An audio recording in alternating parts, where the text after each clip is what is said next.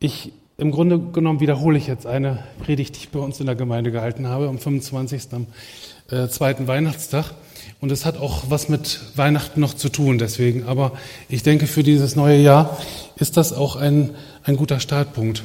Und äh, Hartmut, du hattest da was gesagt vorhin. Großes Geheimnis, was ist das für ein Stern gewesen? Äh, ich glaube, ich kann das Geheimnis insofern lüften, es ist Jesus gewesen. der Morgenstern, wie Petrus schreibt, der in unseren Herzen aufgehen soll. Ja, oder der in unseren Herzen aufgeht. Und es geht heute äh, genau um diese Person. Es geht um Jesus ähm, wer Jesus ist. Und in den letzten Monaten äh, sind mir so ein paar Erkenntnisse gekommen. Ich weiß nicht, ob ich da richtig liege, ich glaube schon, aber es sind sicherlich herausfordernde Dinge, die ich da äh, für mich erkannt habe und die ich gerne teilen möchte mit euch. Ja. Und äh, wir haben das vorhin schon gesungen, das glaube ich, ne, dass Jesus auferstanden ist, dass er, er hat das Leben einfach wieder genommen. Er, der Tod konnte ihn nicht halten. Und die Person Jesu, das ist eine, etwas, was wir, glaube ich, erst verstehen werden, wenn wir bei ihm sind. Erst wirklich begreifen, wenn wir bei ihm sind. Die Größe Jesu. Ich habe als Grundlage eine Stelle aus Jesaja 9 und das möchte ich gerne mal vorlesen. Jesaja 9, die ersten Verse. Die sind eigentlich sehr bekannt,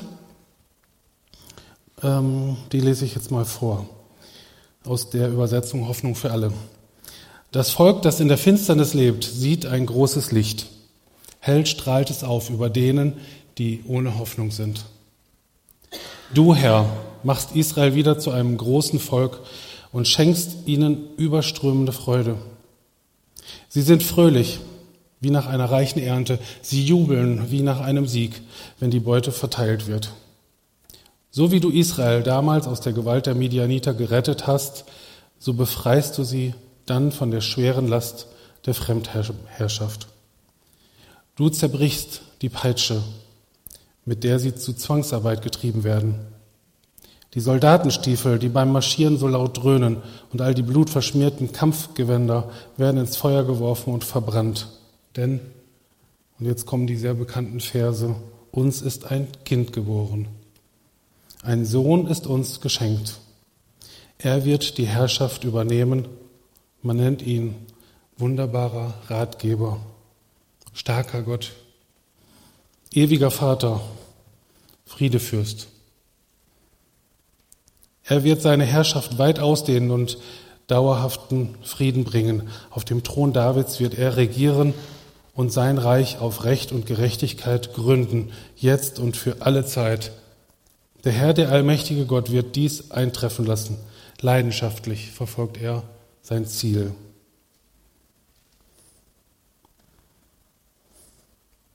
Und nochmal den Vers 5. Denn uns ist ein Kind geboren, ein Sohn ist uns geschenkt. Er wird die Herrschaft übernehmen. Man nennt ihn wunderbarer Ratgeber, starker Gott, ewiger Vater, Friedefürst. Ich habe früher immer über diese Stelle hinweggelesen. Man hört das zu Weihnachten, denkt ja, wird wohl richtig sein, aber mit Inhalt füllen, das habe ich nie gemacht. Und das möchte ich heute Abend tun. Das mal mit Inhalt füllen. Warum? Warum steht das da? Was ist denn gemeint? Was hat das mit mir zu tun? Was hat das mit dir zu tun? Wunderbarer Ratgeber starker Gott und so weiter. Und da möchte ich einfach mal meine Gedanken euch so weitergeben. Ich habe jetzt im Herbst ein Telefon gekauft. Und bei dem Telefon, da gab es klein gedruckt, man kann das fast schon hier nicht lesen, also ihr könnt sowieso nicht. Aber da gab es eine Bedienungsanleitung bei. Früher hatte man ein Telefon gekauft, hat man angeschlossen und konnte telefonieren. Heute kriegt man eine Bedienungsanleitung äh, in mehreren Sprachen. Sieben Sprachen sind es jetzt hier. Ist nicht mehr so einfach scheinbar zu telefonieren, oder? Ich habe nochmal gekramt, eine andere Bedienungsanleitung hier sind sieben Sprachen, ja. Andere Bedingungsanleitung, genau das gleiche Thema. das ist eigentlich eine Spülenarmatur. So ein Ding, wo man hoch, hochdrückt, ne? nach links kommt kaltes Wasser, nach rechts kommt warmes Wasser, macht man es wieder runter, ist der Hahn zu. Ganz einfach. 29 Sprachen muss sein. Und hinten noch Zeichnungen, ja, für jemand, der nicht lesen kann. 29 Sprachen.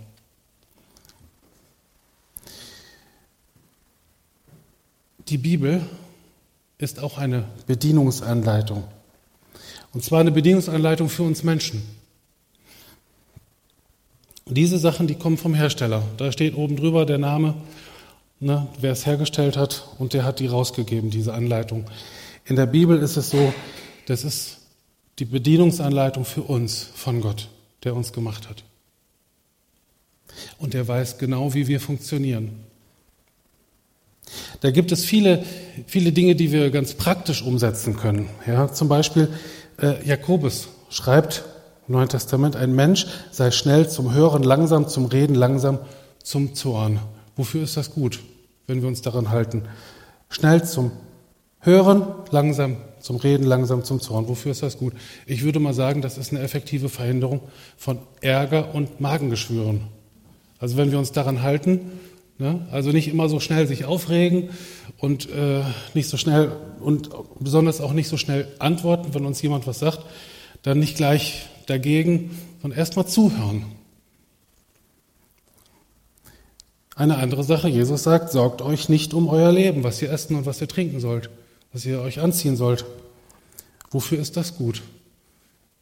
Wenn wir uns ständig Sorgen machen um unser Leben, geht es uns auch nicht gut. Das treibt den Blutdruck nach oben. Ne? Da können wir de de depressiv werden. Gerade in der heutigen Zeit ist das so. Vorbeugung, würde ich sagen, auch von Herz-Kreislauf-Krankheiten. Eine andere Sache ist, Paulus hat ein Rezept gegeben über das, was man heutzutage positives Denken nennt. Er sagt, richtet eure Gedanken ganz auf die Dinge, die wahr sind, die achtenswert sind, die gerecht sind, rein, unanstößig und allgemeine Zustimmung verdienen. Ja, heute kann man durchaus sagen, er ist der Erste, der diese Idee vom positiven Denken gebracht hat. Das ist gut für uns, wenn wir uns daran halten. Und so, so gibt es so viele Dinge, an die wir uns halten können.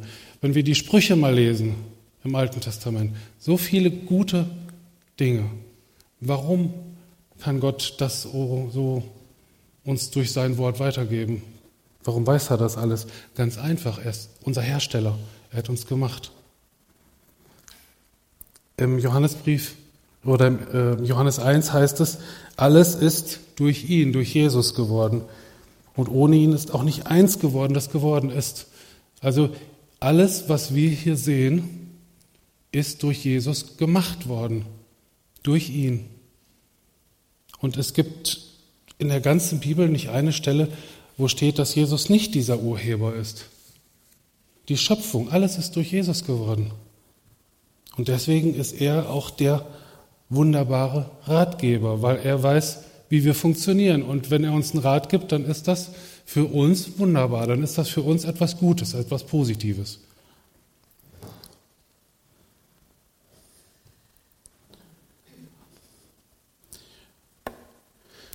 Und diese Stelle im ersten Mose, Kapitel 2, wo es dann konkret wird, wie Gott uns gemacht hat, die beziehe ich tatsächlich auf Jesus.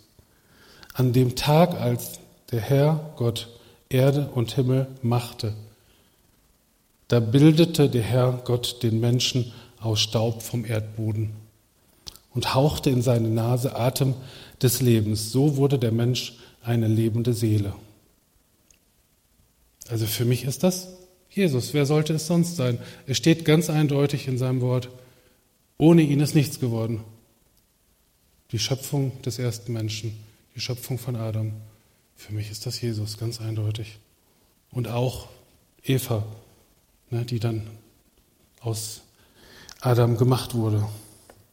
Jesus ist der, der uns gemacht hat oder die, die ersten Menschen gemacht hat und wir sind die Nachkommen. Und so weiß er alles am besten. Und wir lesen im Johannesevangelium Kapitel 20 eine Stelle, wo er seine Jünger anhaucht. Jesus haucht seine Jünger an und sagt zu ihnen, empfangt den Heiligen Geist. Warum sollte er das nicht in der Schöpfung auch getan haben?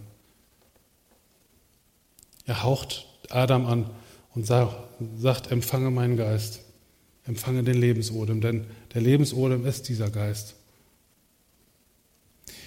Da könnte man tiefer einsteigen, aber ich glaube, das reicht für den Moment. Jesus ist der, der uns gemacht hat und der genau weiß, wie wir funktionieren. Und er ist der wunderbare Ratgeber. Und an ihn können wir uns immer wenden, wenn wir Not haben, wenn wir Probleme haben. Wir können uns immer an ihn wenden. Und er gibt uns den richtigen Rat. Der zweite Begriff, der hier genannt wird. Starker Gott.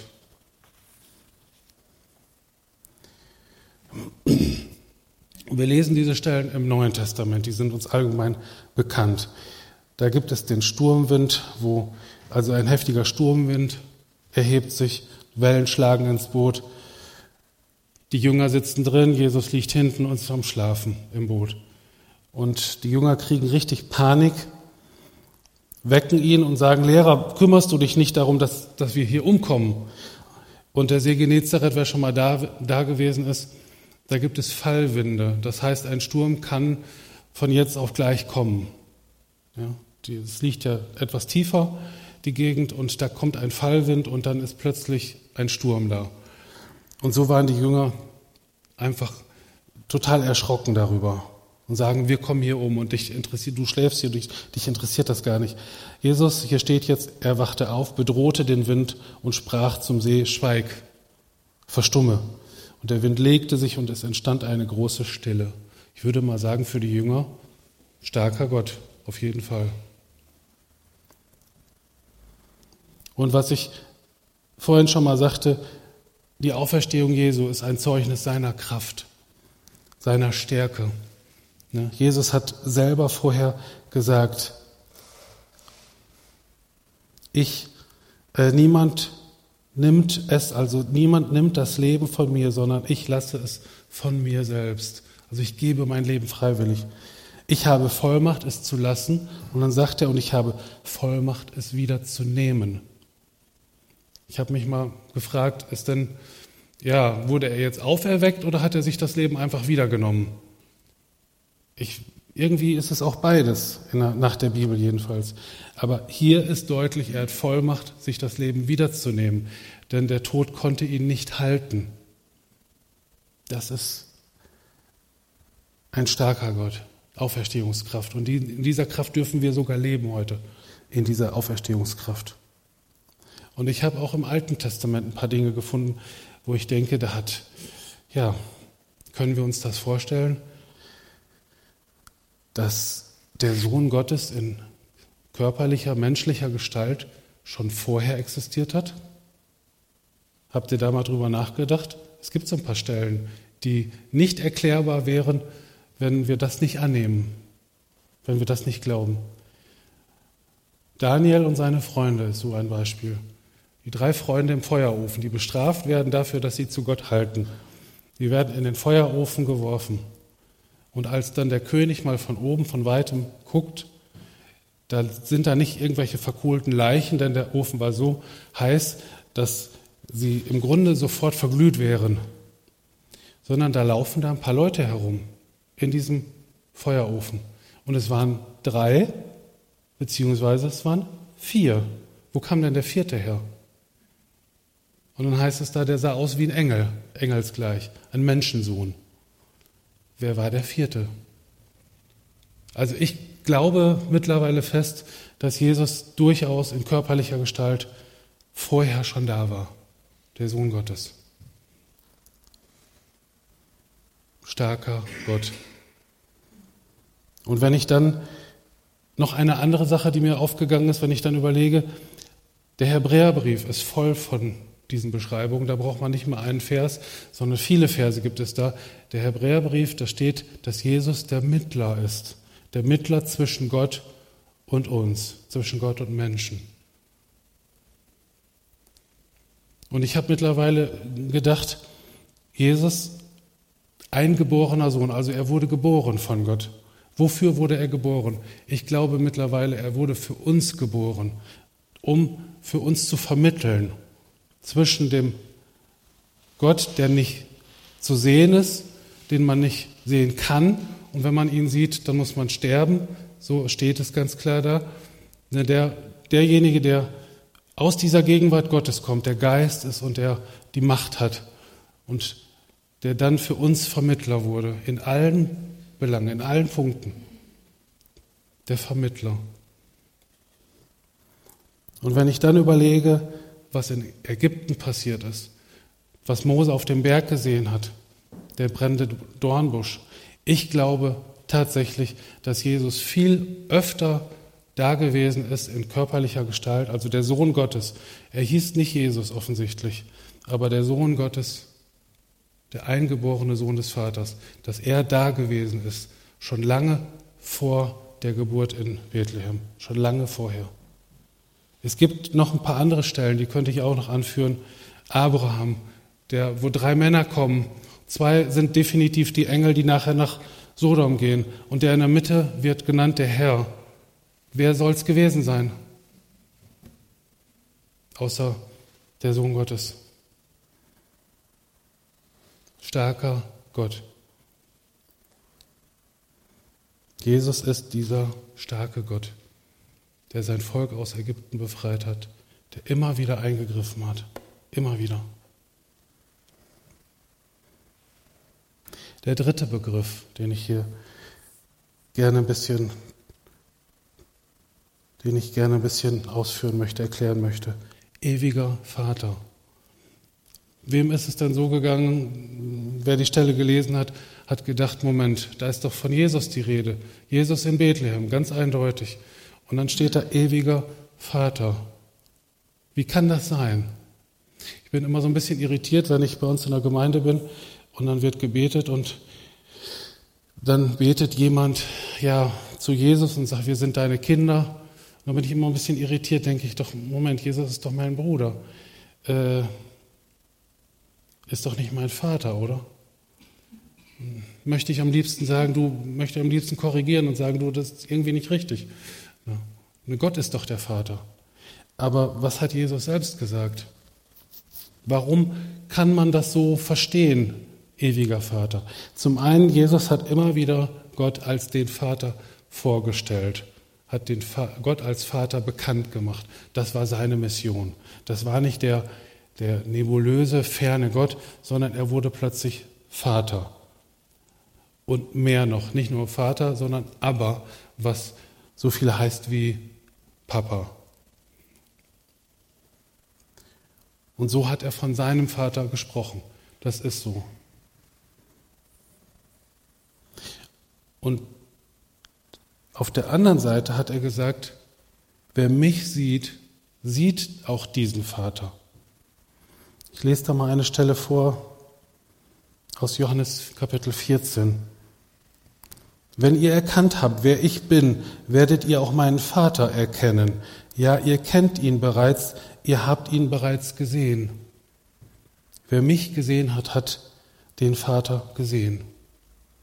Glaubst du nicht, dass ich im Vater bin und dass der Vater in mir ist? Was ich euch sage, sage ich nicht von mir selbst aus. Der Vater, der in mir ist, handelt durch mich. Es ist alles sein Werk. Jesus und der Vater im Himmel waren so eng zusammen, dass er später noch sagte, ich und der Vater sind eins.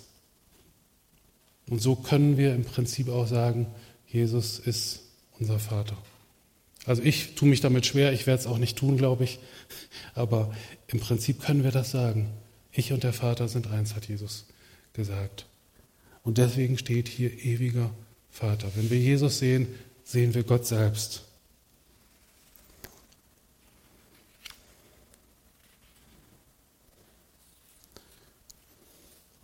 Und einen letzten Punkt, Friedefürst.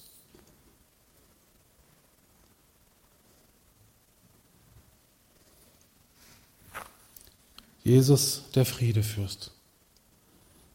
Und es geht hier nicht um den Frieden auf der Welt. Da erleben wir im Moment, dass dieser Friede mehr und mehr genommen wird, auch uns in Europa. Aber bedeutet Abwesenheit von Krieg eigentlich, dass Frieden ist? Ich glaube nicht. Auch in Europa nicht, auch bei uns nicht, in unserer Stadt nicht, in unserer Familie nicht. Denn es gibt immer Neid, es gibt Konkurrenz auf der Arbeitsstelle, es gibt Streit, es gibt Hass zwischen den Menschen. Der meiste Streit in den Familien beginnt da, wo sie plötzlich zusammen sind. Wenn zum Beispiel so ein Jahresurlaub ansteht, zwei Wochen Urlaub, dann, dann entsteht Streit. Das ist ganz häufig so der Fall. Abwesenheit von Krieg ist nicht Frieden. Und diesen Frieden meint Jesus ja auch gar nicht, sondern er sagt zu seinen Jüngern, Frieden lasse ich euch, meinen Frieden gebe ich euch. Nicht wie die Welt gibt, gebe ich euch.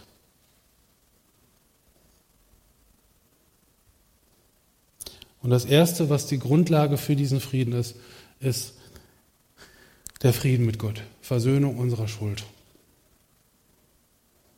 Und wenn wir versöhnt sind mit Gott, dann können wir auch unserem Nächsten vergeben, so wie es im Vater unser heißt. Vergib uns unsere Schuld, wie auch wir vergeben denen, die an uns schuldig geworden sind. Dann kann Frieden entstehen. Und das ist gemeint. Und ich bin noch ein bisschen weitergegangen.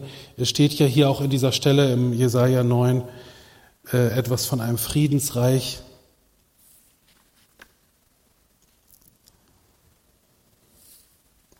Und ich habe da mal eine Stelle rausgesucht aus der Offenbarung. Und ich, wenn ich das so lese, dann ähm, hört sich das so total fantastisch an. Ja, ihr kennt ja äh, sicherlich alle diese Filme von Narnia, von C.S. Lewis, wo so eine fantastische andere Welt beschrieben wird. Der hat noch ein anderes Buch geschrieben, das habe ich zu Hause, das heißt Perelandra. Das ist ein ziemlicher Wälzer, 500 Seiten. Ähm, da beschreibt er eine, eine Welt Gottes, die ganz schwer vorstellbar ist, aber äh, die dem vielleicht so ein bisschen, ja, die soll damit wahrscheinlich ein bisschen zu tun haben mit dem, was kommen wird. Ja, und ich lese mal aus Offenbarung 12. Und zwar ist das das äh, neue Jerusalem, was hier beschrieben wird. Die zwölf Stadttore bestanden aus zwölf Perlen. Jedes Tor war aus einer einzigen Perle geformt. Und die breite Straße, die mitten durch die Stadt führte, war aus reinem Gold und durchscheinend wie Kristall. Ein Tempel sah ich nicht in der Stadt. Der Herr selbst, der allmächtige Gott, ist ihr Tempel, er und das Lamm. Auch sind weder Sonne noch Mond nötig, um die Stadt, der Stadt Licht zu geben. Sie wird von der Herrlichkeit Gottes erhellt. Das Licht, das ihr leuchtet, ist das Lamm. Die Völker werden in dem Licht leben, das von der Stadt ausgeht. Und von überall auf der Erde werden die Könige kommen und ihren Reichtum in die Stadt bringen. Die Tore der Stadt werden den ganzen Tag geöffnet sein, mehr noch. Weil es dort keine Nacht gibt, werden sie überhaupt nie geschlossen. Die herrlichsten Schätze und Kostbarkeiten der Völker werden in die Stadt gebracht. Aber etwas Unreines wird dort niemals Einlass finden.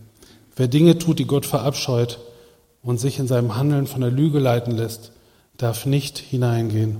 Zutritt haben nur die, die im Lebensbuch des Lammes eingetragen sind, die im Lebensbuch Jesu eingetragen sind. Die haben Zugang zu dieser Stadt. Das ist Frieden, das ist Friedensreich, das ist Herrlichkeit und darauf freue ich mich.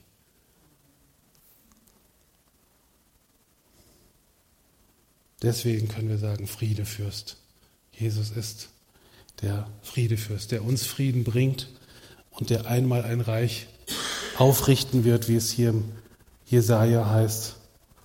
Er wird seine Herrschaft weit ausdehnen und dauerhaften Frieden bringen. Auf dem Thron Davids wird er regieren und sein Reich auf Recht und Gerechtigkeit gründen, jetzt und für alle Zeit. Und zum Thema Frieden gibt es noch ganz praktische Dinge, wo Paulus schreibt, freut euch, was auch immer geschieht, freut euch darüber, dass ihr mit dem Herrn verbunden seid. Und am Ende dieses Absatzes steht, wendet euch in jeder Lage mit Bitten und Flehen und voll Dankbarkeit an Gott.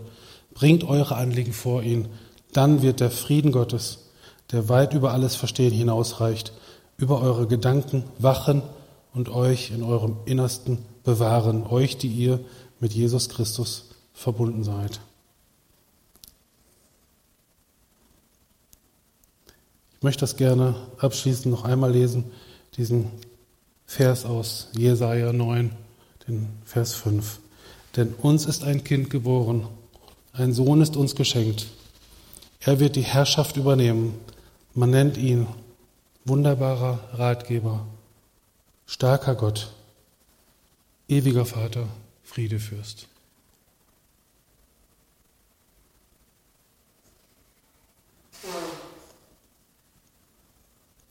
Ich würde jetzt gerne noch eine Zeit des Lobpreises hier haben oder wir zusammen dann. Und äh, das erste Lied heißt Friedefürst. Das ist dem nachempfunden, glaube ich sogar. Friedefürst, Wunderrat, gnadenvoll Gottes Sohn, Herr der Herren, starker Gott. Dass wir jetzt eine Zeit haben, wo wir wirklich diesen Herrn anbeten, den wir haben und uns in ihm wirklich freuen. Und äh, ich habe mal eine Erfahrung gemacht, die fand ich sehr schön. Ähm, ist schon viele Jahre her. Da war ich in, einer, in, in meiner früheren, in meiner ersten Gemeinde und wir hatten eine Gebetsstunde angesetzt und ich bin dann hingefahren und ähm, ja, kam keiner, keiner da gewesen. Ähm, und habe ich gedacht, ja, gut, egal, ne, ich fahre nicht wieder nach Hause jetzt. Also ich war auf Gebet eingestellt so, ne, und dann, ich habe mich einfach da auf den Boden gehockt und äh, da gab es auch eine Gitarre, die Gitarre genommen, habe einfach angefangen, Gott zu preisen und das war so eine wunderbare Zeit. Und ich habe den Eindruck gehabt, ich bin nicht alleine. Also meine Geschwister, die waren im, im Kino, da gab es einen christlichen Film, es war besprochen, ich hatte es ganz vergessen, aber ich habe es nicht bedauert, denn ich hatte den Eindruck, der Raum ist voller Engel. Und das war so eine wunderbare Zeit, das werde ich wirklich nicht vergessen. Und Engel freuen sich, wenn wir Gott preisen. Ne? Engel freuen sich, die, die, die lieben Anbetung. Und ich glaube, wenn wir das tun, auch wenn wir zu Hause alleine sind und ja, Lobpreis auch hören vielleicht nur oder selber machen, wenn wir ein Instrument spielen, ähm, Gott freut sich. Und Gott ist dann dabei und er segnet uns dadurch. Amen.